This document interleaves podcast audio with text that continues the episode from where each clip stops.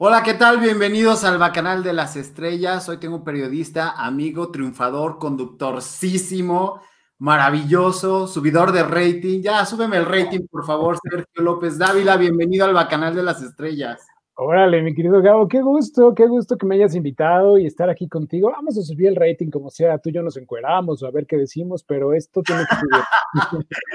Perfecto. Bueno, quién sabe si encuerándonos vayamos a subir el rating. A lo mejor tú sí, amigo, pero yo ahorita no, no, no, no. El pandemiato me tiene como un poquito subido de peso, entonces. Eh, oye, a todos, oye, pero pues podemos intentarlo, pues faltará quien hable de nosotros, bien o mal, ya sabes que lo que se dice en este medio es que hablen de ti, bien o mal, pero que hablen. Y con eso seguramente sí lo vamos a conseguir. O como dicen, pues que hablen, pues aunque sea bien, no le hace. Ándale, pues algo dejará, ¿no? Algo dejará, algo pasará, algo este, subirá y todo eso. Oye, qué gusto que estés. ¿Hace cuánto que no nos veíamos, amigo? Pues, pues ya tiene rato. Yo que salí en, así como tú le dices, de la Jusco. Ajá. Salí de la Jusco allá por el año de 2000, 2009, 2010. o sea, ya tiene rato. Y, bueno, tú todavía te quedaste mucho, mucho, mucho, mucho tiempo más, pero... Sí, sí, yo acabo de salir eh, este, eh, eh, en uno de sus recortes mágicos. Después de salí hace un año ya, hace un ratito. Pero, pero larga vida que dejaste ahí. Sí, completamente. Imagínate, yo tenía cabello cuando yo llegué a, ahí a, la Jusco. ¿Y qué le pasó a ese cabello? Pues se fue con todas las de, con toda el rating, o sea, se fue como el rating, perdieron ellos, así se fue mi cabello. Pues las cosas cambian, pero en fin, esto no se trata de mí, se trata de Sergio López Dávila. Y quiero que me cuentes todo, desde cómo inició tu, tu carrera, qué estudiaste.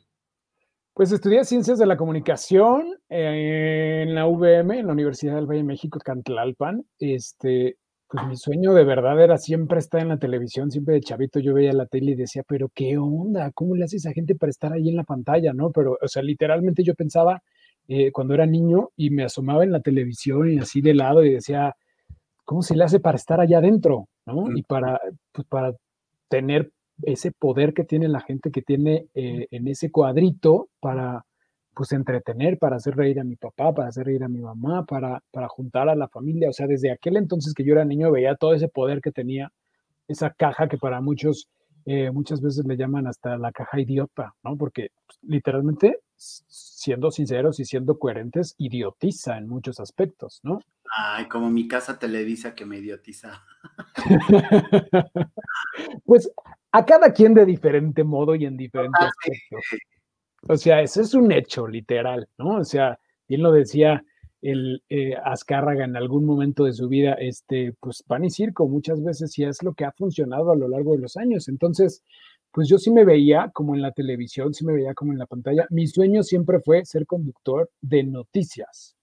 O sea, fue como, como yo, yo quería estar ahí porque quería conducir noticias y quería así, ya sabes, el traje y, este, y pues ser importante y todo eso. Entonces, finalmente para eso estudié, para, para, para, pues para dedicarme al periodismo pero la vida como que te da lugares y no sé por qué cara de chismoso me vio o de comunicativo, muy comunicativo, que me llevó a los espectáculos siempre, desde el principio. O sea, yo estaba en la carrera y el profesor que, que era el director del centro de comunicación que me daba televisión en aquel entonces, me dijo, oye, eh, mañana viene un casting, viene Azteca a hacer un casting aquí a la universidad y quiero que estés ahí.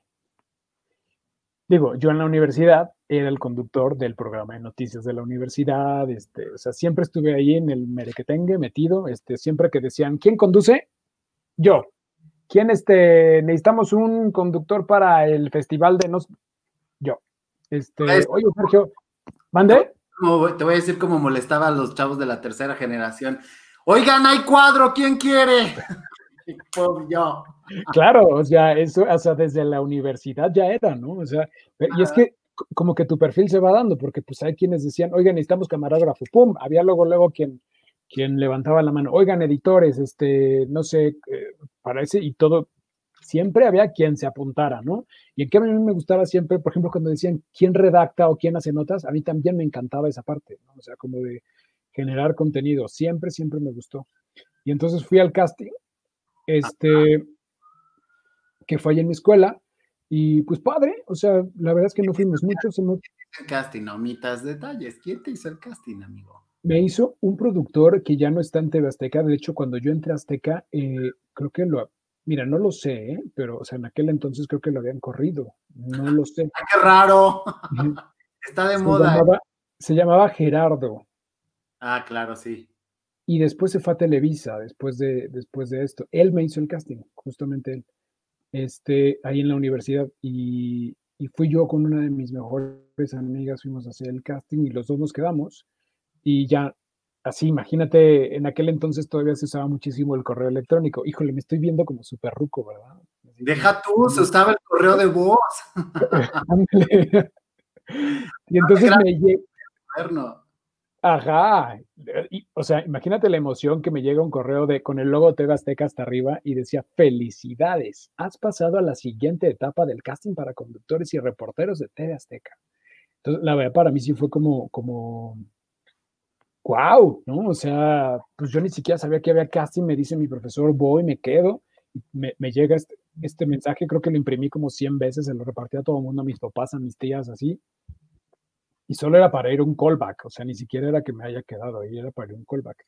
Y ya, finalmente fui al callback, bueno, fui a Azteca y era un casting que habían hecho en las universidades que tú quieras y mandes de, la Ciudad de México, a todas fueron, y entonces obviamente cuando llegó al casting éramos como 100 personas ahí, de todas las universidades. Y eh, pues ya hubo callback y había que presentarse, este, y la fortuna mía fue que me llamaban a los, a los siguientes callbacks hasta que quedamos alrededor de 30 personas y ya cuando quedamos 30 personas nos dicen, a ver, esto se trata de esto, es un programa que queremos empezar, es como un tipo reality en donde los vamos a preparar para que sean las próximas, los próximos talentos de Azteca, ya sea en el periodismo o en la conducción, o sea, como reporteros o como conductores. Y así nació desde cero. El único programa que en el nombre llevaba el rating. Ay, qué triste, pero sí, fíjate, o sea, nos veía pues mi tía. tú estabas ahí con Jimena Pérez Choco, si no me mal recuerdo. Eh, con Fergay. Fergay, por supuesto. Rafa Sarmiento, que era el conductor titular del programa. Fergay, después hicimos top ten con él. Exacto. Estaba Ricardo Casares, estaba. ¿Quién más estaba? Estaba. Ah, Shanik. Bueno, pero Shanik entró después, ya no entró como nosotros, sino ya la metieron a ella como. como la que estaba era Ivette también, ¿no? Ivette, exactamente. Romina, también nos está cosa de Romina. Romina, cómo rompió corazones en esta empresa. Sí, sí, sí, Ivette, Romina. Y Carolina eh, Manfredi, si no mal recuerdo. Manfredi, Carolina Manfredi, no me acordaba de la güerita, esta sí, Carolina Manfredi, muy platicadora ella. me encantaba el cuadro. Sí, estaba, bueno, era una quiere cuadro como Yolanda del Río, pero Pero pues la cámara la quería, ¿eh? sí, estaba muy guapa y chambeadora y todo eso, y ya después se fue encaminando a otras cosas de producción, porque la verdad es que eh, es una escuelota estar en espectáculos. Sí, la verdad es que sí, o sea, eso sí lo tengo que decir. Y bueno, pues ahí me quedé, estuve un año aproximadamente.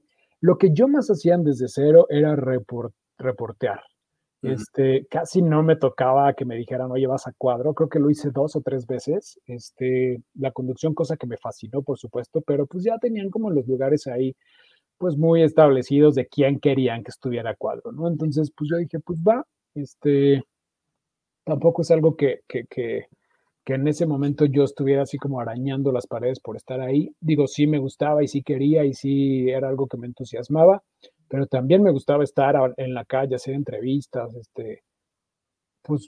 Que es donde realmente agarras unas tablas y dices, claro, aquí aprendes y conoces y sobre todo te enseñas a desenvolverte en una entrevista, que eso es una maravillosidad. Sí, Sí, y a mí me encantan las entrevistas, o sea, me encanta entrevistar, es lo que más disfruto, este, o sea, esta como esta charla que tienes tú en tu canal, la verdad es que es algo que a mí me fascina. Por ejemplo, a mí me encantaba mucho, mucho, mucho ir a los junkets, o sea, eso es algo que toda la vida me ha gustado muchísimo, es cuando platicas frente a frente con alguien que muchas veces no tenías idea que ibas a, pues, a, conocer en la vida, ¿no? Este, entonces, pues todo padre, todo muy padre. Por supuesto, y después de ahí dices, me voy y te vas. ¿A dónde te vas? Y me fui, pues me fui a Canadá un ratito. O sea, renuncié a Azteca porque en realidad eh, pues no dominaba muy bien el inglés y aparte surgió como la oportunidad de, de, irme.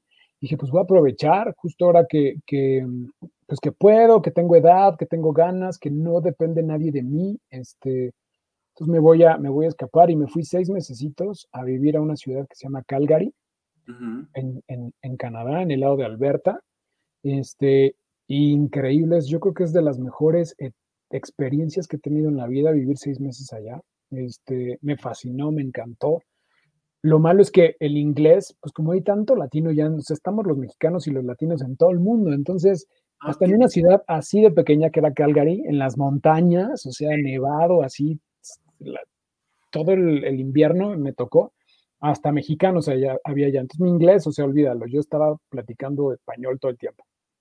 Y ya después regreso y pues me empiezo a buscar chamba y no sé qué, y entro al Universal, este, al área de... Eh, suplementos del Universal a los suplementos, en donde pues hablaban de cualquier cosa, ¿no? Del Día del Padre, que venía el Día del Padre a, un suplemento especial del Día del Padre, que del Día de la Madre, ahí está, que el Día de los Vinos, ahí está. Entonces, pues entré yo como reportero y redactor de, de suplementos del Universal y estuve solo un ratito porque en eso surgió un canal que se llamaba Efecto TV. Y uno de mis amigos, eh, que yo había conocido porque lo entrevisté cuando yo era reportero en Desde Cero, este, ahí lo conocí y era uno de los, pues, de los ejecutivos o de los directores de, que iba a ser de este canal. Entonces me dice, oye, necesitamos un reportero de espectáculos, ¿te jalas? Y yo, pues claro. Y además yo estaba en el Universal y Efecto TV tenía, acababan de rentar las instalaciones del el periódico em, El Gráfico que está ahí sobre Reforma. Claro. Ahí y, eh, tenían el estudio de pues, las instalaciones de efecto, que eran dos pisos ahí de ese edificio. Y entonces pues ya entré como reportero a, un programa que se llamaba Efecto TV Espectáculos, que lo conducía Luis Magaña y Edna Monroy. Eh, que Edna, por cierto, pues ahora le está yendo muy bien con el yoga y ese tipo de cosas. Estuvo, no sé si todavía está colaborando, pero estuvo mucho tiempo colaborando en el programa Hoy, este, con una sección de yoga, justamente. Creo que todavía está, no estoy seguro, pero, este, pero bueno, pues ella. Y ya después al final de, ese proyecto de, Efecto TV Espectáculos, mm, me quedé un ratito como el conductor, porque Luis Magaña se fue, se fue Edna, y, ya me quedé ahí. Y después, cuando se acaba Efecto TV Espectáculos, me quedo como conductor de noticias. Entonces eso, o sea, mi sueño se cumplió, se hizo realidad. O sea, la razón por la que estudié comunicación, ahí se cumplió. Qué padre. ¿Y qué pasó con Giro con J, redactor y reportero? Que esa me la, saltaste. Ah, sí, es que eso lo hacía justo cuando estaba al, mismo tiempo en Azteca. Ah, ok, ok, fue, un proyecto al que me invitaron, no sé cómo dieron conmigo, creo que por un, un, currículum en la red, algo así, me dijeron, oye, eres redactor, sí, fíjate que tenemos un proyecto de una revista juvenil bla, bla, bla, que dependía de Universia. No sé si te acuerdas que en las universidades daban una revista que se llamaba Universia. Ah, pues ellos mismos hacían giro con J. Y entonces, pues ahí estuve como, como, pues como redactor, eh, como eh, investigador también. Y era una revista quincenal, se repartía en las universidades de manera gratuita. Y este, y pues era, te haz de cuenta, estaba en Santa Fe, me acuerdo. Teníamos una junta cada, cada 15 días, planeábamos lo que íbamos a hacer en la revista, a quién le tocaba cada tema, y ya nada más entregábamos nuestro artículo y salía padrísimo. La verdad es que tenía una edición increíble esa revista, estaba hecha como por chavos, yo en aquel entonces tenía 26 años. Bueno, entonces, si, si ahorita eres un chavo, imagínate en ese momento. Imagínate, estaba yo en pañales, amigo. Exacto, eras un bebé. Oye, cumples tu sueño de efecto noticias y te vuelves conductor, se acaba el sueño, ¿a dónde te vas? Ay, me voy a Notmusa. Tan, tan, tan, tan, tan, tan. Después de haber estado en espectáculos, te vas a la competencia. ¿Cómo lo tomó la gente de la Jusco? Porque eso seguro te trajo, pero bueno, consecuencias firmado. Pues mira, al principio yo no dije nada, o sea, yo no decía nada de que estaba en, y aparte en TV Notas, era, o sea, como, como el, el, el referente de los espectáculos que todo el mundo en aquel entonces veía para ver de qué, o sea, cuál era el chisme fresco y actual. Es que lo acabas de decir, marcaban agenda también, porque en radio era Maxine, en prensa era TV Notas, y en la tele pues era Patricia Chapoy, ¿no? Y todo Exacto. Pero entonces eh, la competencia entre ellos sí era muy férrea, sí era, no era contra la oreja, no era contra este TV y novelas, no, no, no, no, eran estos tres estandartes del espectáculo. ¿Cómo te fue? Sí. Pues me fue, aprendí muchísimo, la verdad. Yo te juro que cuando entro a TV Notas, eh, como en la semana, dije, ¿qué chingados estoy haciendo aquí? O sea, ¿qué hago aquí, Dios mío? O sea, un horario horripilante, súper matado, me están pagando tres pesos, este, yo entré como coeditor de la revista, eh, o sea, yo me esperaba como un sueldazo así que dijera yo, ah, por fin, nada, nada, no, no, no. Y, y mira, yo siempre había manejado pues espectáculos, finalmente ya llevaba mucho rato haciendo espectáculos, pero los espectáculos como se manejan en Notmusa, o sea, en TV Notas, es otra cosa, o sea, es es otro nivel de chisme, es otro nivel de... Directora, todavía estaba esta chica, se me fue ahorita su nombre, qué mala onda. Mira, yo, mi jefa directa era Mirna, Mirna ah. Monroy, y, el jefe, o sea, el coordinador eh, era Paco, Paco, este, ¿cómo se llama? Este, Ay, Paco, que se salió de TV Notas en un escándalo. Sí. Este ah, ya, este, ya sé quién. El que se salió por estar cobrando más de las exclusivas y todo eso. Qué vergüenza, o sea, a quien hierro mata, a hierro muere. O sea, tal cual salió ese muchacho. Sí, él era, él, o sea, él era como la cabeza de la revista en ese momento. Este, y justo yo salí, yo salí justo cuando él sale. O sea, digo, yo salí por mi cuenta, pero ya él salió por este escándalo, ¿no? Que, pues aparentemente eh, le robaba la revista con, pues, con las agencias de, de, pues, de fotografías, es lo que, es más, yo me enteré de eso justo en la semana en la que estaba saliendo, que, será todo este, todo este, y yo decía, a ver, ¿qué, qué está pasando? ¿Qué está pasando en, en TV Notas? O sea, estoy yo saliéndome y, está toda esta controversia. Yo ni sabía bien del chisme hasta que ya después de que me salí, ya que me contaron, oye, es que fíjate que pasó esto y bla, bla, bla, y así. Y bueno, pues se filtró ahí el video y, yo, yo sí me que fui de espaldas, ¿eh? o sea, sí dije, órale, wow, qué fuerte, ¿no? O sea, como que son cosas que nunca te imaginas, pero que pues que pasan, ¿no?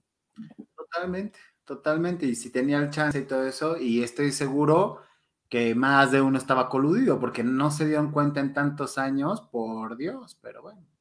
Es que sabes que él tenía muchos años trabajando ahí, entonces como que sí tenía como, según desde mi perspectiva, lo que yo alcancé a ver de allá adentro, es que sí tenía como la confianza ciega de, pues de la gente, pues de los que manejaban la revista, ¿no? Entonces, pues yo creo que de alguna manera lo que dicen en aquel momento es que se aprovechó de eso y, y pues hizo de las suyas. Pero bueno, pues cada quien tendrá su historia, sus razones. Exactamente, exactamente, cada quien tendrá su razón. Oye, bueno, y entonces eh, eh, lo que te hizo salir de TV Notas fue justamente los horarios y todas estas malpasadas, o, o por qué te saliste? No, me salgo, ahorita te cuento esa historia. O sea, me salgo porque o sea, hubo varias razones, la más fuerte obviamente personal, pero este, pues ya, o sea, después de, la, o sea, te juro que en la primera semana yo decía, ¿qué estoy haciendo aquí, Dios mío? O sea, neta, ¿por qué, por qué vine a parar aquí? O sea, esta revista, ¿no? Jamás me imaginé trabajando en TV Notas, nunca en la vida. Este, de hecho, cuando yo fui a la entrevista, no sabía que iba para TV Notas, yo sabía que iba para la sección de entretenimiento y dentro de esa sección estaba la revista, pero yo así como entre, así decía, por favor, TV Notas, no, TV Notas, no, TV Notas, no, y ¡zas! Me hacen la entrevista y me dicen, ay, ¿qué es para TV Notas? Y yo así de, pero bueno, pues ya dije, a ver, ya estoy aquí, voy a probar, es algo que nunca he hecho, o sea, nunca he hecho publicación este, escrita, eh, impresa, y entonces dije, pues lo voy a probar, no, no pierdo nada y además, pues, este, finalmente esto sigue siendo periodismo y así. Aprendí muchísimo en, en TV Notas, este, ahí ya no me tocó hacer para nada entrevistas ni nada, yo era el editor, o sea, yo escogía las cabezas, los encabezados, los balazos, este, cómo iba a jerarquizar la información que nos daba el reportero con una entrevista, con una nota, este, pues acomodarla, eh, proponer cómo quería yo que fuera el esquema, las fotos que se iban a usar, este, todo eso. Entonces, la verdad es que aprendí un chorro, muchísimo. Aunque no lo creas, o sea, hay mucha gente que dice, obvio no. Mi ortografía, digo, nunca fue mala ni pésima, pero mi ortografía o sea, se la debo, la que tengo hoy en día, a TV Notas. O sea, mejoró mi ortografía y manera de redacción. Aparte, yo tenía un estilo periodístico para contar las cosas a manera de chisme, pero en TV Notas te lo rompen todo. O sea, es, este es el estilo de TV Notas y de este estilo no te sales porque esto es lo que vende. Entonces, acostumbrarte a un estilo ya como muy bien trabajado y muy bien. O sea, a mí me costó de verdad sacarme mi estilo de la cabeza para meterme el chip de TV Notas para hacer las notas así, ¿no? Entonces. Descubrimos a la hermana de la amiga que nos contó que fulanita de tal es bien pewter. Y fíjate, yo te voy a decir algo, luego a mí, cuando me, o sea, cuando yo le decía, o sea, yo leía la nota, yo obviamente yo la tenía que estructurar en, en, en la computadora para hacerla creíble, o sea, para, digo, no porque fuera mentira, sino porque para darle una coherencia a todo lo que, toda la información que traíamos, ¿no? Que traía el reportero, y Entonces había veces que yo, yo le llamaba por teléfono al reportero y le decía, oye, ¿puedes venir a mi lugar, por favor? Oye, ¿tu fuente de verdad te dijo esto? Yo no sabía quién era la fuente, ¿no? Pero pues así te la vende el reportero y así lo tienes que, que, que hacer porque esa es la chamba del reportero, ¿no? Y es su fuente y entonces ahí no puedes poner en evidencia, o sea, no puedes poner en tela de juicio de, oye, neta te dijo esto el reportero, tu fuente, ¿no? Entonces, y nosotros tampoco hacen que revelen las fuentes, ¿no? Que eso Claro, pues esa es fuente del reportero. Imagínate, si luego a mí me costaba trabajo creer algunas cosas, ahora, ¿cómo le haces para que eso que te cuesta trabajo creer de la nota que estás escribiendo y además que sabes tú que puede ser un trancazo para alguien, ¿cómo lo haces para que la gente que te va a leer tampoco ¿no? Como, como lo que estás sintiendo tú, sin salirte de la verdad. O sea, sin salirte de la verdad que te está contando el reportero porque él hizo la entrevista, porque a él le contó la fuente, porque él hizo la investigación. con toda la, información que el reportero ya hizo, que es la verdad, ¿no? O sea, y lo pongo entre comillas porque pues finalmente es una verdad para alguien. Eh, ahora créetela tú, y habían cosas que luego eran como muy difíciles para creer en mi perspectiva, ¿no? Y entonces luego transmítela para que la gente lo tome como una verdad, pues entonces a mí me costaba mucho trabajo, pero definitivamente aprendí muchísimo. Yo siempre he tenido la duda de, la, de la gente que trabajó en TV Notas, si no les llegaban los reclamos, si no les apedreaba la gente, los mismos artistas y todo eso, porque el nivel de periodismo es un tipo paparazzi muy fuerte. Entonces, de repente era meterse con gente o artistas o figuras públicas que nunca en la vida se habían eh, este, caracterizado por tener un escándalo o hacer situaciones de, a costa de, su vida privada. Entonces, ¿cómo sobrellevar eso? Pues mira, yo te voy a contar una experiencia eh, personal. ¿Te acuerdas de Dani Borja, la que era conductora de, de Va que Va? Sí, claro. Ah, pues ella también estuvo en Desde Cero, por cierto. Puesto, sí. Sí, y no sé si también Diana Alcalá estuvo ahí, pero me tocó trabajar un día con Dani Borja, ella se lanza de solista, ya no la vuelvo a ver, y después me tocó trabajar con Diana Alcalá. Diana, uy, Diana, que la amo y que la adoro, y a mi Dani también. Pues le, va, a dar mucho gusto ver esta bonita entrevista, porque ella es fiel seguidora, ella es, ella es mi fan uno de la India. Ay, que, oye, ya hay que ir a visitar a, Dianita, ¿eh? me muero de ganas, la verdad. Hay, que armar un, tripcito juntos. Oye, pues eh, Dani me invita a su boda, que fue en Guadalajara, y ahí me encuentro en la boda, porque también es muy amiga de Choco y Rafa Sarmiento. Claro. Yo me sentí, o sea, me pusieron en la misma mesa, pues ah, también estaba Mauricio Mancera y este, un, buen más, ¿no? Y entonces, de repente, pues platicando, oye, Serge, este, la Choco y Rafa y este, y Mau Mancera y así todos en, la mesa me dicen, oye, ¿qué, estás haciendo ahora? Este, ¿Estabas en Efecto TV? No sé qué. No, estoy en TV Notas. No sabes la cara que me hicieron todos. O sea, como fue cara natural, ¿eh? O sea, como de, así de... ¿Cómo pudiste? Ajá. entonces como que todos se callaron y así de, güey, ya no vamos a comentar nada porque aquí está el de TV Notas. Yo, a ver, espérenme, cálmense. no soy reportero.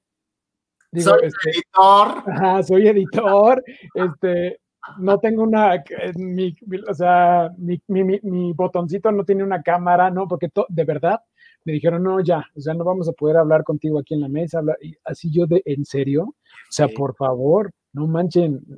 No, o sea, estoy en la boda. A ver, ninguno de ustedes es nota, papitos. Ah, entonces vamos a celebrar. Sí, claro.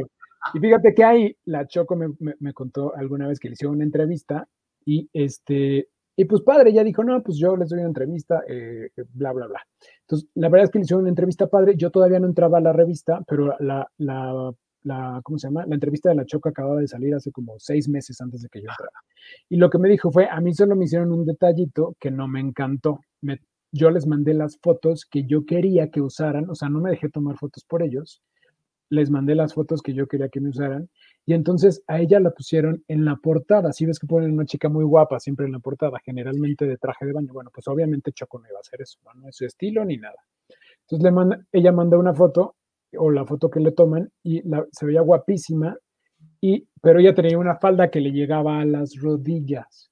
Y entonces cuando se ve ella en la portada de la revista le habían subido la falda a media pierna. Pues claro, te ve notas al fin y al cabo.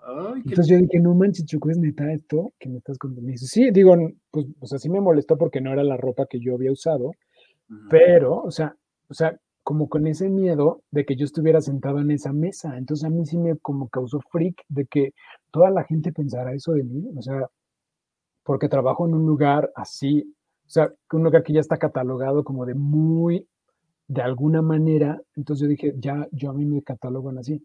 Entonces, estigmatizado. Bueno, y eso es con la gente que te conoce, la gente que no te conocía, ¿cómo te trataba? O sea, ¿cómo sobrellevabas eso?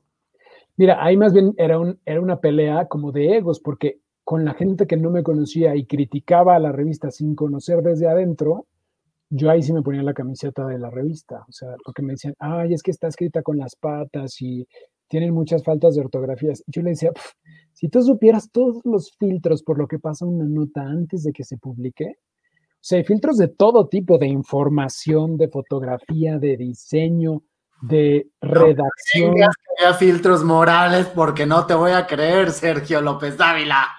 Bueno, es que esos filtros, esos filtros eran a la inversa. Ok. sí, o sea, en cuestión de calidad de redacción, se pueden ver todos los filtros, o sea, redacción, sinónimos, cómo se escribe la lengua real, la academia, etcétera, etcétera, etcétera. O sea, yo les decía, hasta les decía a mis alumnos, encuéntrenme un error ortográfico en esa revista o un error de redacción o que se les haya ido un acento a una V por una V, no pasa.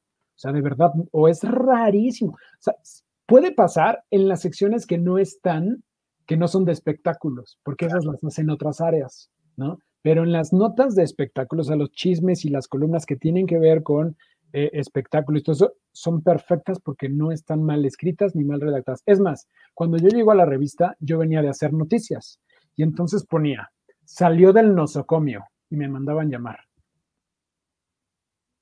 ¿Qué es nosocomio? O sea, sé perfectamente lo que es un nosocomio pero yo lo sé.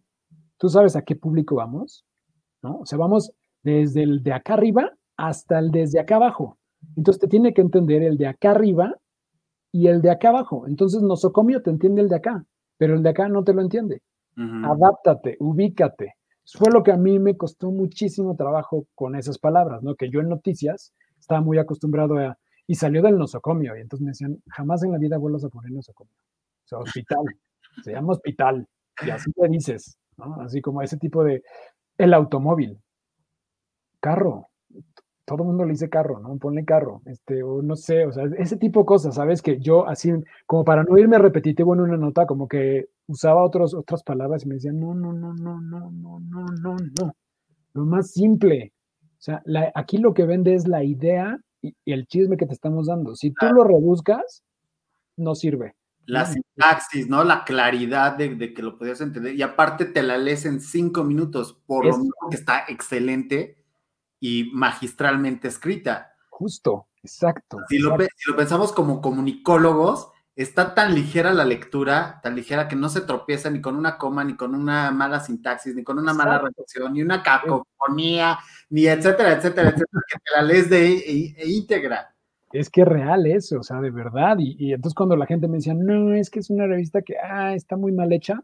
¿Mal hecha de dónde? O sea, está súper bien pensada. Eh, o sea, cada palabra que está ahí puesta está pensada, o sea, de verdad tiene sentido, no está muy mal hecha. Y además, las 20 horas que me reventaba yo ahí, no me vengas a decir que es una revista que está hecha con las patas, o sea, no, yo salía a las 3 de la mañana de esa revista en los domingos porque era el día del cierre, entonces, no. ¿Cuáles fueron las notas más fuertes que te tocaron estando en tu, eh, bajo tu injerencia? Ay, Ah, mira, ¿te acuerdas del chisme este del, del cantante, ay, de, este, mm, ay, de, que las mujeres solo sirven para, para, barrer? Ah, Cristian Nodal, no, no, es, ay, este, mm, ay, el rey de la taquilla, ¿cómo se llama? Este, se me fue el, ahorita el... Ay, este, no, no puede ser. Por de TV Notas y de espectáculos, señores, porque se acaba uno el cerebro. Pero justo estábamos haciendo esa nota, era una nota para abrir, porque TV Notas, Julio Preciado. Julio Preciado.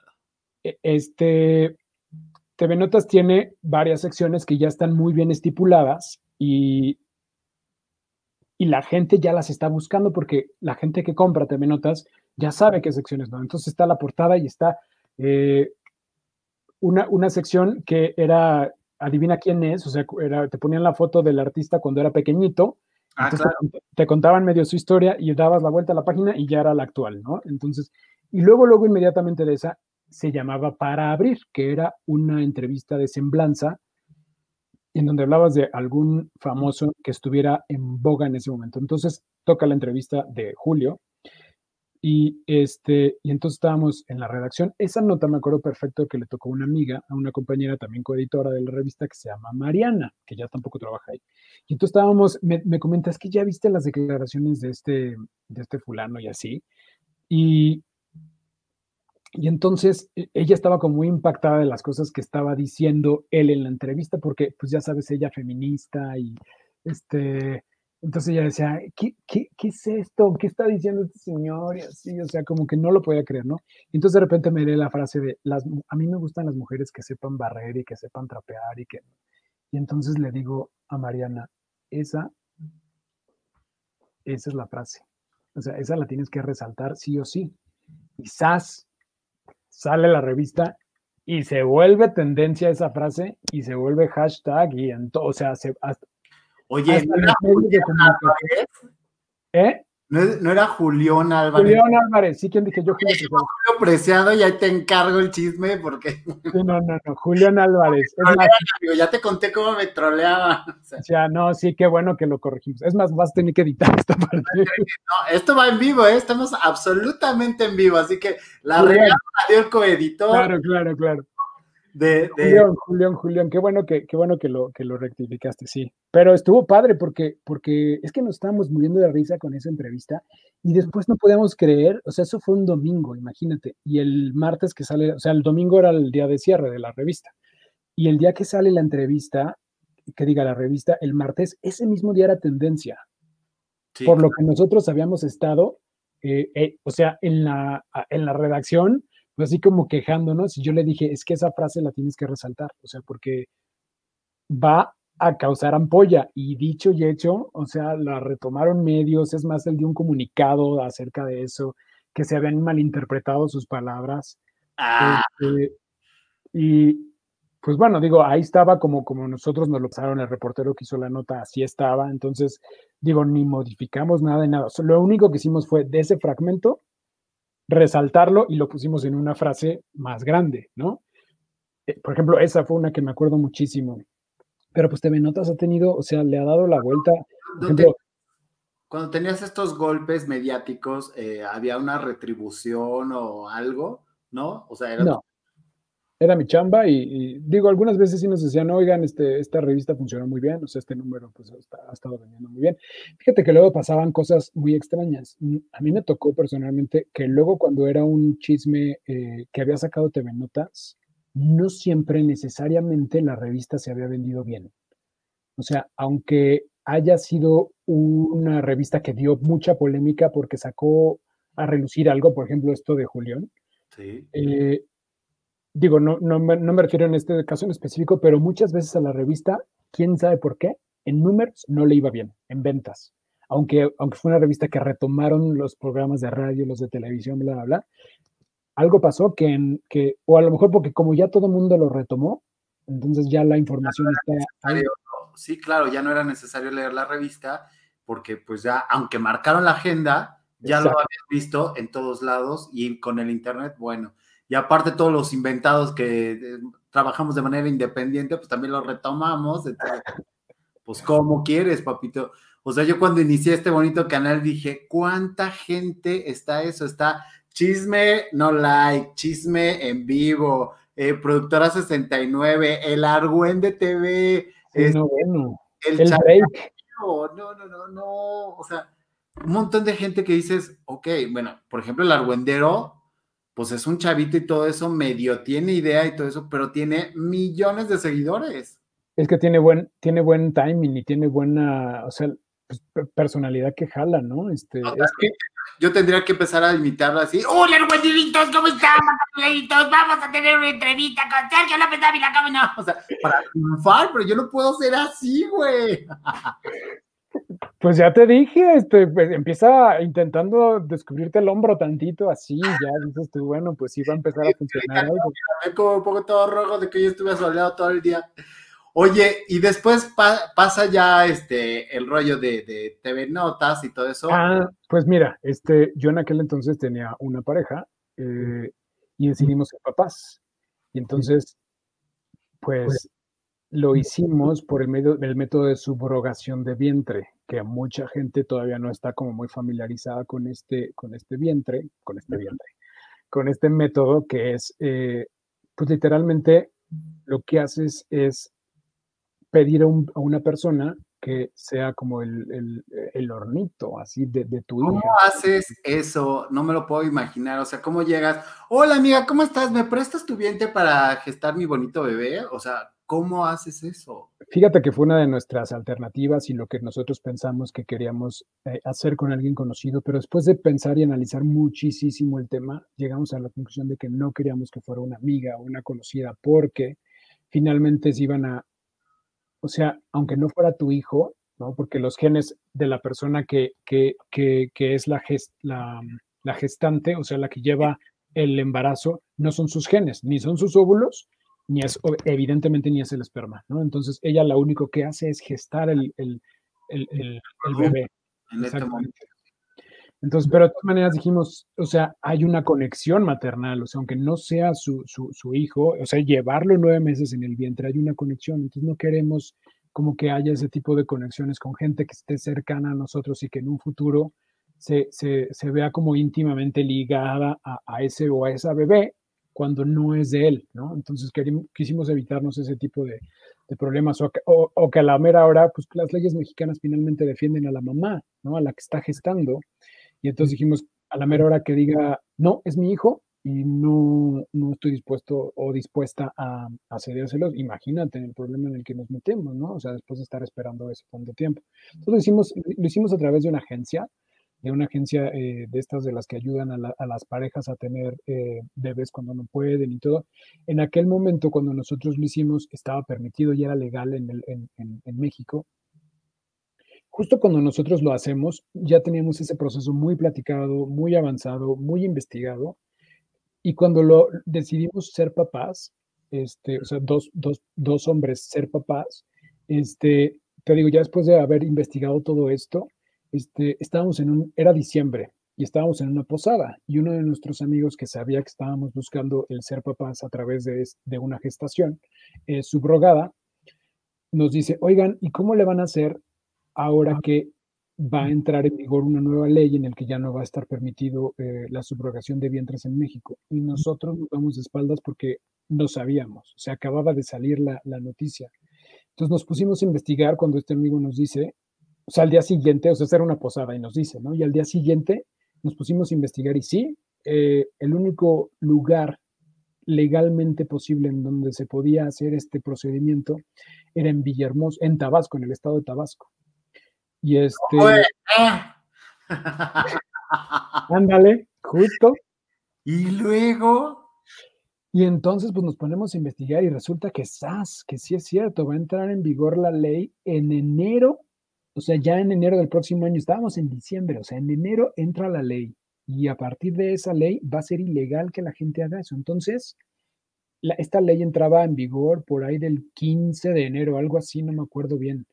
Y entonces, pues nos preocupamos cañón, porque aunque ya teníamos un proceso avanzado del que lo queríamos hacer y todo, no, no era para ya, no era hazlo ya. Entonces, nos sentamos a platicar y dijimos, este es un sueño que tenemos, queremos ser papás, este, ya tenemos mucho tiempo analizando esto, no sé qué. Ahora se nos está dando la oportunidad de que lo seamos ya. Y si no lo hacemos ya, no vamos a tener la oportunidad de hacerlo en México. Vamos a tener que ir a Estados Unidos, donde también es legal, o a Europa. Entonces, pues lo decidimos en ese momento de que queríamos tomar la, ventaja de que todavía era legal en, en, México en ese momento y que lo podíamos hacer por la vía derecha.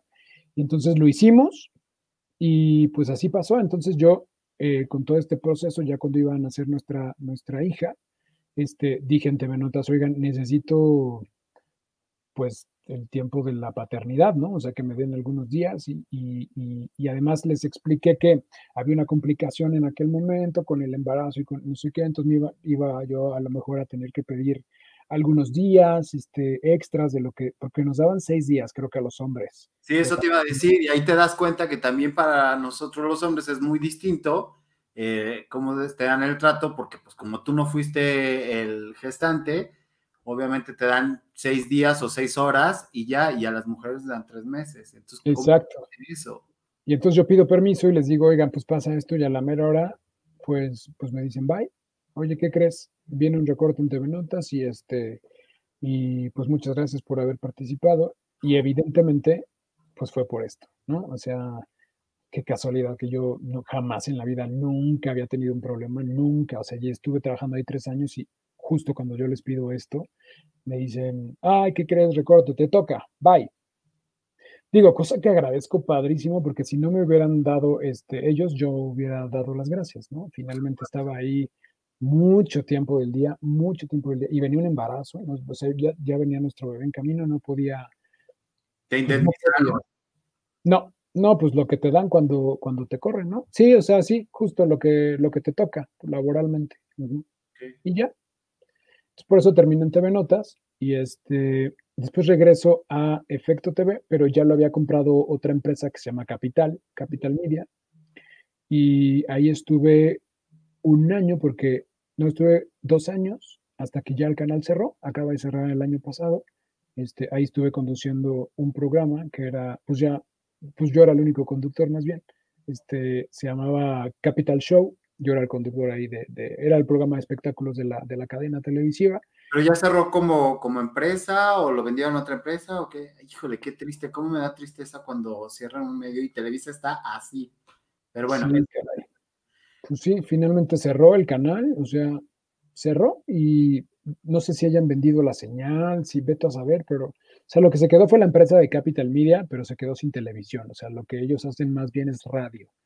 Entonces, lo que cerraron fue el canal, este, lo desaparecieron, ya Efecto TV ya no existe, este, y pues ya, y yo entré a World TV, me invita a Vaya Vaya, este, Gerardo Escareño, que también quiero muchísimo, un amigo que conocí justo en Azteca cuando estábamos los dos en Caiga quien caiga, y me invita a, La Cuchara.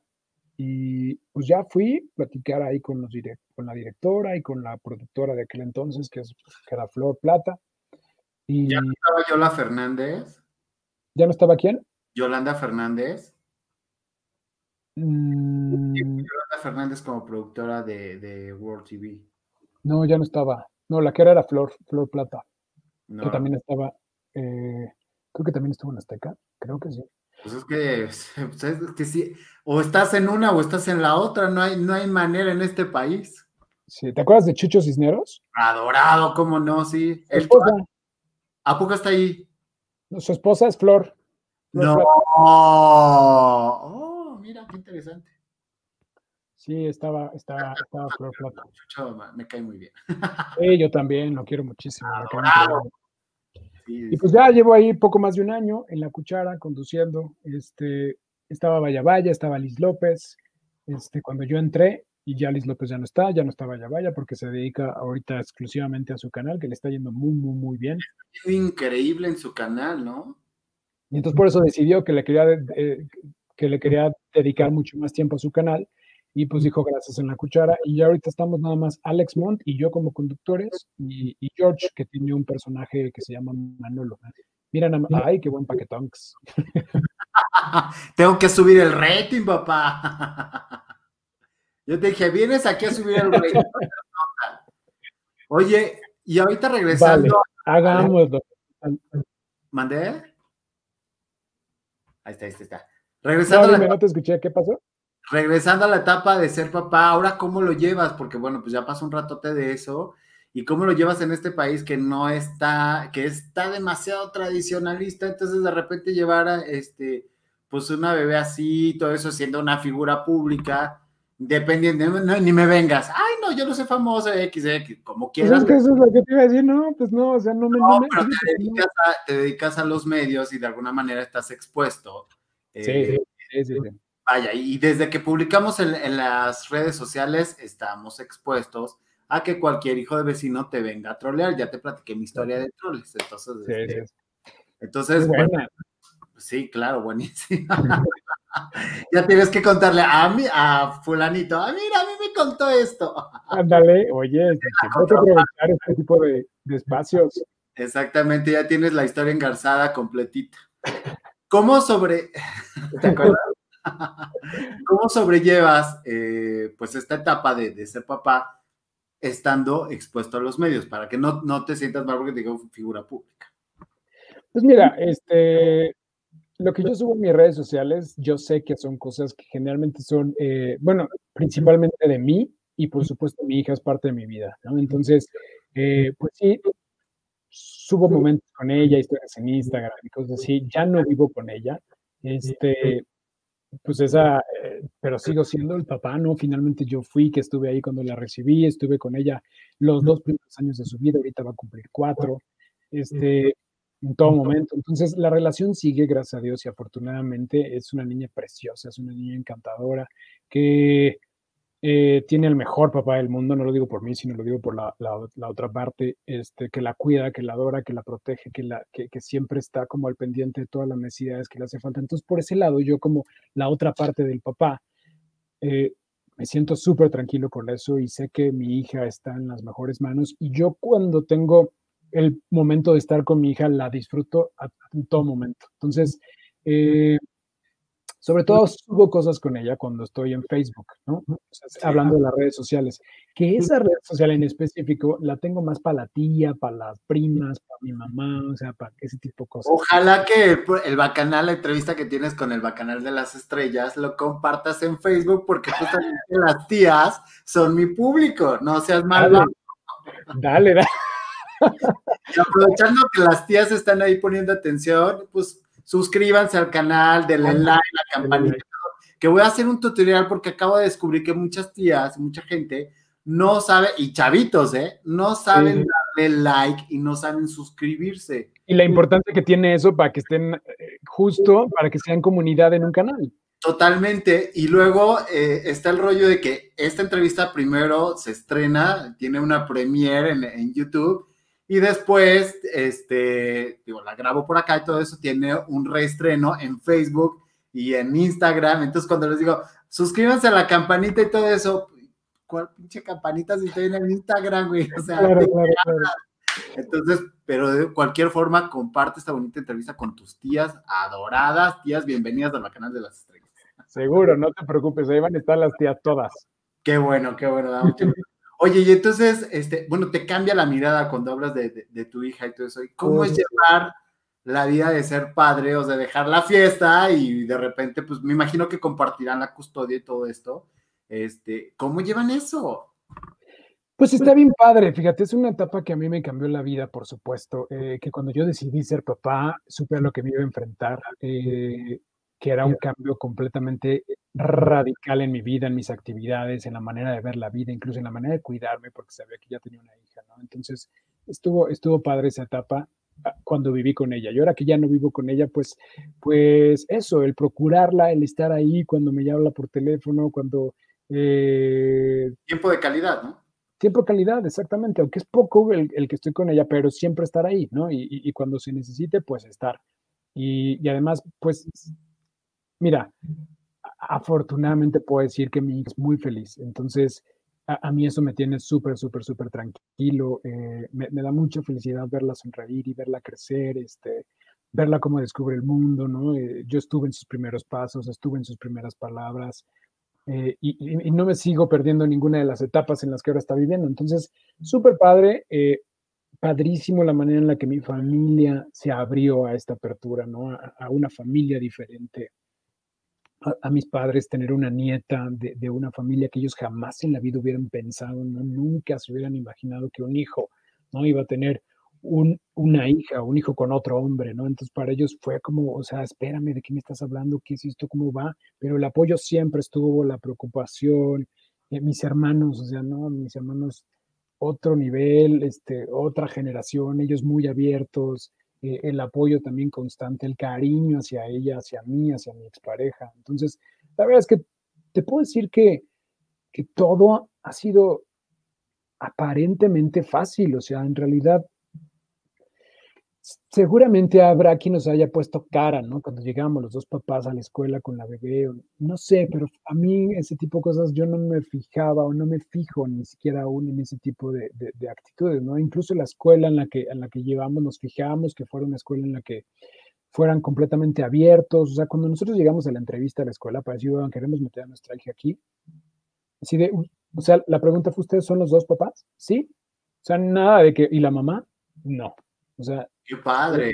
La escuela ya estaba preparada para eso, ¿no? Entonces a nosotros fue padrísimo, por eso escogimos esa escuela, porque los papás también ya están acostumbrados, o sea, no éramos la primera pareja homoparental que llegaba a esa escuela, entonces también era como, wow, en serio, súper.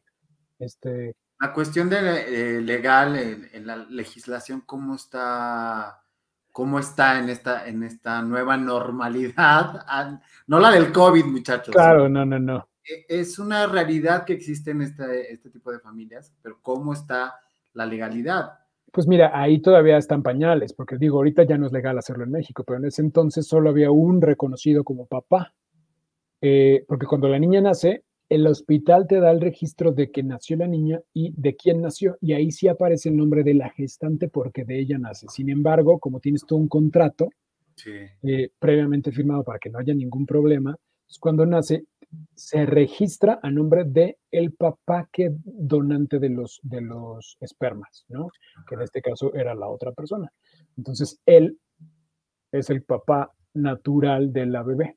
Este, los óvulos vienen de un banco de óvulos, entonces el único que, registra, que se registra como papá es él. En Estados Unidos, por ejemplo, si hubiera podido ser que, eh, que se haga una mezcla de los genes de él y los míos, y entonces los dos seamos los papás y aparezcamos como el registro de los dos son los padres naturales de la, de la, de la bebé. Pero en México no se podía, solo podía ser un, un papá. Entonces, este, porque solo son los genes de un papá.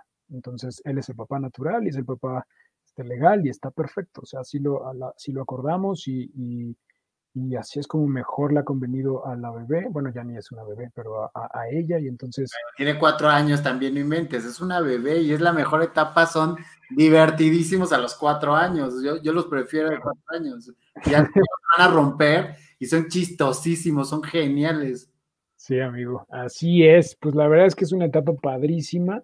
Eh, yo en aquel entonces, fíjate, lo voy a retomar porque mucha gente me lo ha dicho. En ese entonces yo hice un blog y que escribía sobre nuestras experiencias, porque para muchos no tienes idea de cuántas personas se nos acercaron para preguntarnos cómo le habíamos hecho, o sea, qué es lo que habíamos hecho. Y no solamente eh, hombres con hombres y mujeres con mujeres, ¿eh? sino gente este, heterosexuales que no podían tener eh, familia, nos dijeron cómo lo hicieron. O sea, ¿cómo lo hicieron? Porque su método es el que nosotros queremos, aunque somos hombre y mujer, pero no podemos tener hijos, necesitamos saber. Entonces, yo dije, tan, aquí hay un mercado muy importante de información que se puede sacar. Entonces hice un blog que se llama Chao Papis, Ciao Papis. Pero, y entonces ahí empecé a contar toda nuestra historia. Sin embargo, ya cuando me separé de esa historia, eh, de pareja me refiero, dejé de escribirlo. Entonces, pero igual en un, en un futuro, pues lo vuelvo a retomar, este, pues ya contando otro tipo de cosas, hasta le cambio el nombre, pero, pero sí, sería bueno, porque sí me ha dicho la gente, oye, pues deberías de retomar. Es maravilloso, la verdad, la verdad es que tu historia es genial, o sea, nunca nos imaginamos lo que vives, digo, uno te ve fresco y juvenil y chismeando la cuchara y todo el rollo, y no te imaginas cómo llegaste a esto y cómo estás viviendo esta, pues esta experiencia de ser papá, no es fácil. Sí, no, no, no, no es fácil, ¿eh? Y madrugadas así de, obviamente de no saber qué haces con una niña que tiene tos o temperatura o este, ¿no? Este, pero la verdad es que lo hicimos fabuloso, ¿eh? O sea, lo hicimos súper fabuloso, este, aparte nosotros con nuestras propias creencias, ideologías, este, o sea, algo tan fácil, mira, que la mamila, ¿no? O sea, nos decía nuestra, mi, mi suegra y mi mamá, ¿Cómo le dan la mamila fría? Nunca se la dimos fría, pero me refiero al tiempo, no le calentábamos la leche. ¿Cómo se la dan este fría y así caliéntensela? No, no, porque cuando estemos en la calle y no tengamos dónde calentar la mamila, la niña va a estar acostumbrada a que la leche tiene que estar caliente y entonces como no vamos a poder calentarla en ningún lugar o en la carretera o veto a saber dónde nos agarre que tiene hambre, este, pues entonces decidimos no calentarle la leche. Digo, jamás se la dimos fría, pero eso er, eran como peleas con... choques de creencias y choques de, de, generación. De generación y escuelas de esto no, esto sí, y más en una familia no convencional, pues me imagino a las sinfín y anécdotas que, que, atravesaron y que a la fecha siguen atravesando y que deberías de seguir haciendo ese blog, pero urge si quieres, el Bacanal también tiene agencia de producción, ¿eh? Dale, oye, vamos a hacerlo. No, está buenísimo. Y, y pues así, la vida, la verdad es que pues no, me quejo, me ha tratado bien, este, ahora estoy ahí en la, en la, cuchara, ya llevo más de un año, muy feliz, este, pues con los mejores chismes del espectáculo, como sabes, este, eh, Estamos en televisión abierta en el norte del país, en varias ciudades del norte del país y en Estados Unidos. Desafortunadamente no estamos en otro medio, ¿no? Porque antes estaban en, en, cablevisión, bueno, en, más bien en televisión por paga, pero pues quién sabe por qué, seguramente vamos a regresar en algún futuro. Ahorita no estamos en televisión abierta en el norte del país y a través del Facebook, que ya sabes que es por donde ahora todo el mundo está transmitiendo yo me he encontrado un mercado así monumental en Facebook y la verdad es que desprecias mucho al mercado de las tías, pero créeme, son maravillosas, adoradas, suscríbanse. Exacto, amigo, pues así. Y bueno, pues también tengo la fortuna, tengo la fortuna que siempre lo quise hacer, siempre, siempre lo quise hacer y tuve la espinita. Mis padres son, son, o sea, además de sus profesiones, mi papá abogado y mi mamá especialista en educación especial, este, dieron clases toda su vida, ¿no? Entonces yo como que tuve esa espinita de me encantaría ser profesor y pues ahora soy profesor, entonces toda esta experiencia que yo poca o mucha que he acumulado a lo largo de estos años, pues ahora la puedo transmitir y eso me llena de mucha alegría, mucho orgullo el ser parte de la Universidad de la Comunicación, en donde pues estoy como, como docente de licenciatura y de posgrado. Entonces, padrísimo, la verdad es que es una universidad que que siempre, o sea, que está a la vanguardia en la comunicación, en, en, en, pues en todo lo que tiene que ver con contenidos, con creatividad, con información, con periodismo, con comunicación. Entonces, pues le di a mi moro mole. O sea, la verdad que estoy súper feliz. Está increíble. De hecho, te iba a preguntar eh, esto como, como profesor. ¿Y cómo llevas ahora la historia de la comunicación? O sea, ¿cómo les dices? Antes podíamos ver, ay, miren, siempre en domingo, tal, la tele, tal, tal, tal, tal. Y ahora que les dices, bueno, ahora existe Twitch, este, Spotify, tal, Anchor, tal, tal, tal, tal. ¿Cómo llevas eso? Pues adaptándonos a lo que, a lo que, a lo que hay, estar, o sea, y además, pues tú como profesor, digo, de que yo, gracias a Dios, tengo la fortuna de estar en los medios de comunicación, eh, pues también adaptarte a que hay otros medios de comunicación y que ahora hay unos que, incluso tienen más fuerza que en los que tú empezaste o tú eh, conociste, ¿no? De alguna manera. Entonces, eh, ha sido un proceso padre y de aprender con ellos mismos que ahora son dioses y señores de la tecnología y de las aplicaciones y de las redes sociales. Entonces es como conjugar este, estas dos facetas de, comunicador en estas variantes que tenemos ahora para comunicar. Qué suerte tienen tus alumnos. Me hubiera encantado tener un maestro que estuviera en, las, en las redes, en la comunicación y no me lo diera de texto nada más. Me hubiera encantado, la verdad, qué, qué orgullo y qué padre y todo eso. ¿Qué te falta por hacer, Sergio? Ay, me falta ganar mucho más dinero. Vamos, papito, y más en esta administración, no te quiero. sí, sí, sí, está cañón, sí.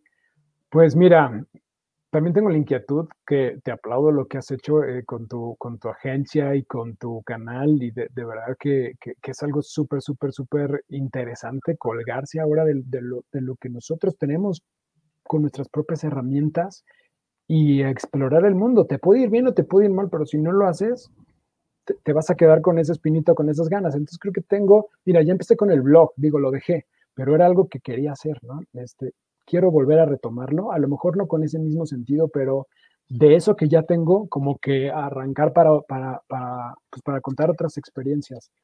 Eh, y además hacerlo también quizá un canal de, de, de YouTube. Creo que no me gustaría eh, hacer un canal de YouTube de espectáculos porque uno, ya hay muchos, ¿no? Y competiría contigo, amigo. Entonces, este, digo, no, ¿para qué? ¿No? O sea, si, Gabo ya tiene el rating, ya, se lo dejo a él. Y lo tiene todo, no sabes, bueno, o sea, Productora 69, Chisme No Like, El Argüendero, El Chacaleo, todos esos, nada, no es cierto mis respetos para todos esos. Claro, y, además es que es una chamba de estar ahí piqueteando y, subir, o sea, subir el contenido, información y en ser constante y todo eso, cosa que, por ejemplo, a mí me falta mucho eso, pero sí te diría que es algo que me falta, por ejemplo.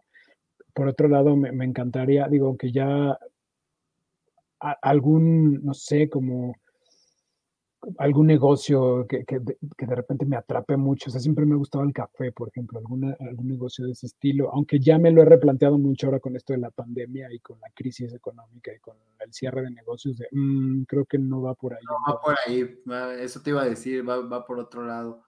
Me gustaría irme a vivir a otra ciudad, quizá a otro país, eso me encantaría muchísimo, me gustaría mucho, mucho. Eh, me gustaría eh, viajar mucho más. Fíjate que he detenido eso. A mí, yo soy fan de viajar, pero pues en estos últimos años no he podido, este, por cuestiones personales y laborales, pero me encanta viajar y creo que quiero retomar eso este, más seguido y más.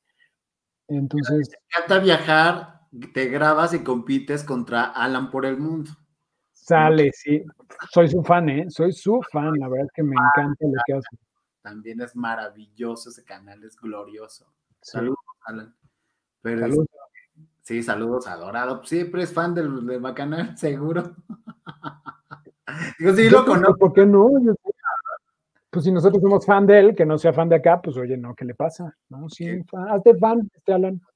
Claro, como dicen en TikTok, ¿para qué sigues a los famosos? Síguenos a nosotros, los TikTokers. Exacto, ya somos famosos a nosotros.